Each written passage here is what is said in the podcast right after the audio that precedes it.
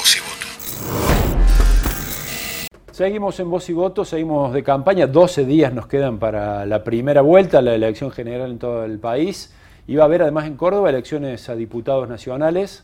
Vamos a hablar con Rodrigo Agrelo. ¿Cómo estás, Rodrigo? ¿Qué tal? ¿Cómo te va? Mucho gusto. Muchas gracias. Me contaba recién que siguen en campaña recorriendo la provincia. Les queda 12, 12 días, les queda todavía. Ya hemos hecho los primeros 10.000 kilómetros. ¿10.000 kilómetros llevan? Bien. El tema del aborto es un tema central en la campaña. Eh, lo han mencionado algunos candidatos el día del debate. Mm. Eh, otros evitaron referirse a la cuestión pero sí lo han hecho por fuera del debate, es decir, en algunos actos públicos. Lo primero que te iba a preguntar es qué reflexión eh, merece la nueva posición pública del presidente Mauricio Macri. En algunos actos dijo que estaba a favor de las dos vidas, tomando una posición que hasta este momento era ambigua, ¿no? ¿Eso los puede perjudicar en, el voto celeste a la hora de, contar los sufragios del domingo? Ojalá sea genuina esa posición, ¿no? Porque ha sido un poquito ambigua, como vos bien lo has marcado.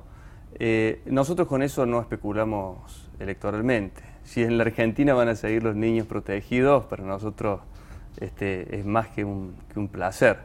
Ahora, lo que sí creemos es que donde no se está discutiendo eso es acá en Córdoba.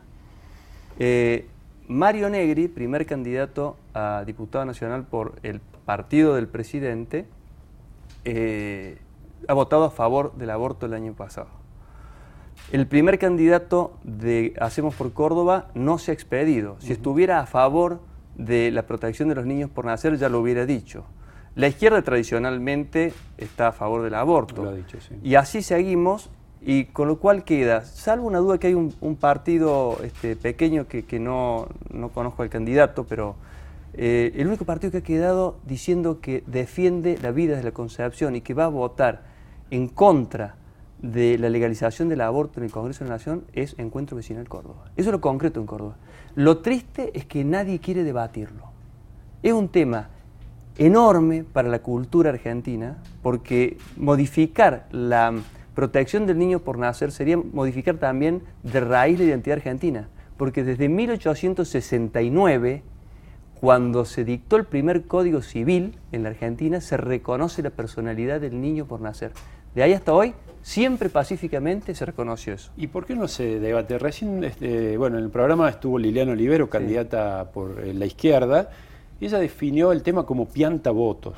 Dice, a algunos le incomoda hablar del tema, prefieren evitarlo, y en este caso, bueno, la izquierda lo toma como bandera, pero en otros casos directamente se, deja de, discutir. ¿Es así? Algunos sabes que yo creo que hay, campañas que pretenden eh, conformar a todos, decirle a cada uno lo que quiere escuchar.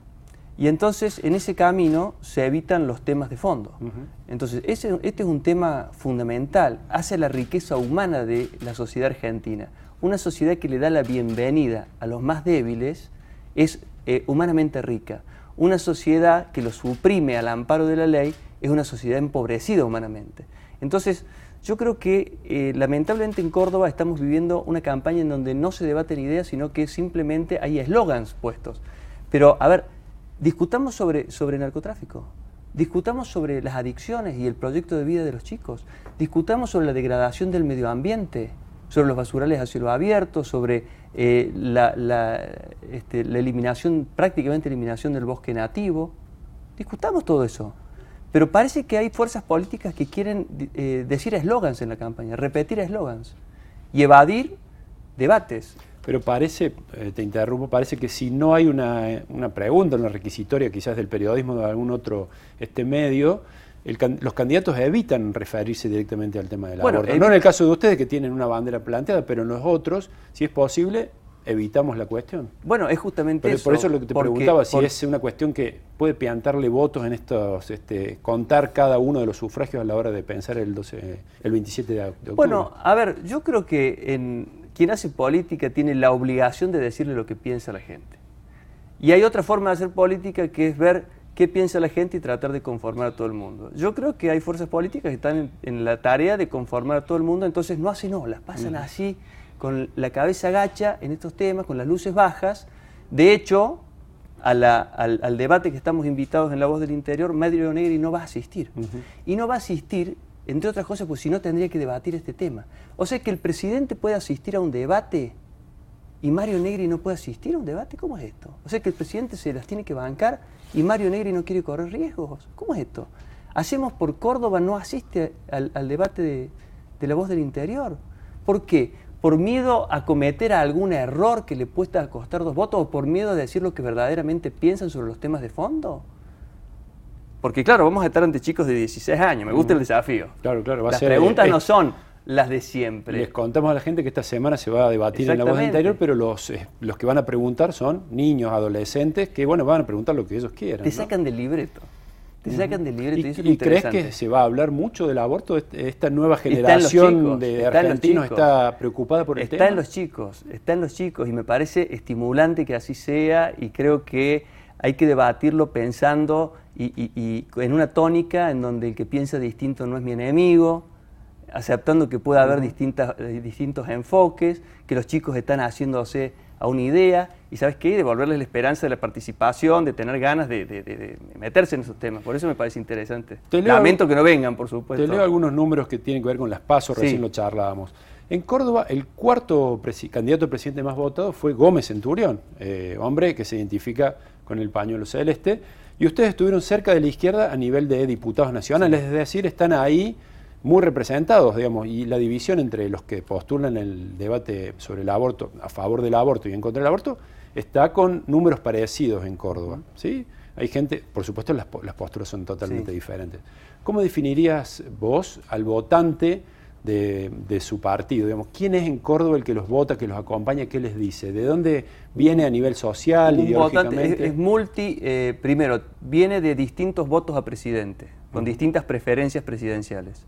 Segundo, es un segmento medio de la sociedad, es un segmento que se fija eh, en, en valores, que tiene determinados valores que comparte con nosotros y creo que eso es lo que lo lleva a votar cuando nos ve defendiendo la vida o defendiendo el medio ambiente o luchando contra las drogas eh, o devolviendo la plata que nos sobra de, la impresión de boletas, creo que hay gente que dice, bueno, acá hay un camino, acá hay, acá hay una herramienta de expresión y por eso, por eso nos vota. Yo creo que va por ahí. ¿Y a nivel social es eh, una clase más baja, más alta, relacionada con la iglesia, no relacionada con ningún credo religioso? Hay un poco de todo, hay un poco de todo, hay un poco de todo. Pero, por ejemplo, te doy algunos datos. En la capital, el barrio donde más votos saca eh, Encuentro Vecinal de Córdoba es Villa Salais. Villa Salais. Villa Salais. Clase media, ¿no? Un segmento de, clase media. Eh, pero bueno, está, está muy, muy repartido porque son bastante parejos los porcentajes. Me dio mm. porcentajes, eh, los, barrios son bastante parejos. pero bueno, en definitiva, lo que pienso es que hay un voto arraigado en valores y que la gente está buscando esas herramientas. Y lo más interesante que, va pasando en esta campaña que mucha gente que se nos acerca a participar partidariamente está metido en actividades de bien común. El que esté en un merendero, el que esté en una iglesia evangélica, el que esté en un grupo de jóvenes, el que esté en una parroquia, el que está en una fundación, esa es la gente que se va sumando. ¿Y hay gente que esté eh, en contra, eh, digamos, a favor del aborto legal y sin embargo los, los vota? ¿Han tenido ese tipo de experiencias? Bueno, ustedes mismos publicaron respecto de la composición del voto de García Elorrio, que el 30% de sus votantes estaba a favor del aborto. ¿Por qué lo votan a, García Lorre, que es la principal figura de nuestro partido? Porque hay una coherencia de vida entre lo que él dice y lo que él hace. Por supuesto ustedes no rechazan eso, ese apoyo también, lo, lo, suman. Pero a ver, tiene que, hay, distintos motivos por los cuales la gente puede, puede motivarse al voto. Y obviamente esa coherencia es algo que a mucha gente lo atrae, porque tampoco convengamos que es tan común en, en la vida política, ¿no? Entonces, pienso que hay como una, hay votantes que, prefieren a, Gómez Centurión, hay votantes que prefieren a Macri, eh, también nos hemos encontrado con gente que, vota a Fernández, que, nos ha votado a nosotros. Es decir, es, como el tema del aborto es un tema, eh, o, de, o de la defensa de la vida es un tema transversal, eso también provoca el hecho de que prefieren a distintos candidatos al presidente, pero votan diputados para que en el Congreso de la Nación es de quien defienda a los niños por nacer. La última, te pregunto, eh, ¿qué opinión tienes sobre eh, la resolución del Tribunal Superior de Justicia sobre este, el aborto y la, mm, medida que el, protocolo, de, aborto aborto y si van a van a llegar hasta la Corte Suprema como se espera que lo hagan ahí, ahí ya me preguntas en mi calidad de integrante del portal de Belén. Exactamente. Bueno a ver, primero, enorme retroceso en la protección de los niños por nacer en Córdoba. Segundo, solo se discutía si el portal de Belén tiene personería para este, defender a los niños por nacer, no se discutía la cuestión de fondo.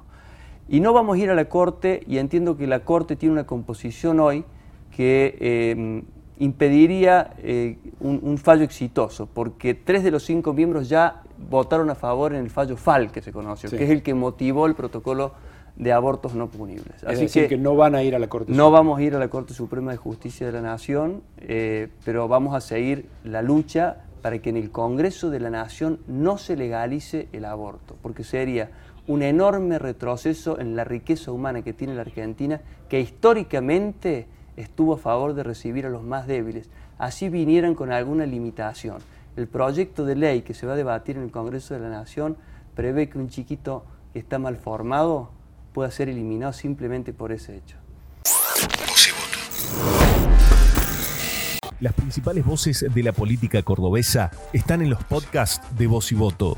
Escuchanos en Spotify, Google Podcast, Apple Podcast y lavoz.com.ar.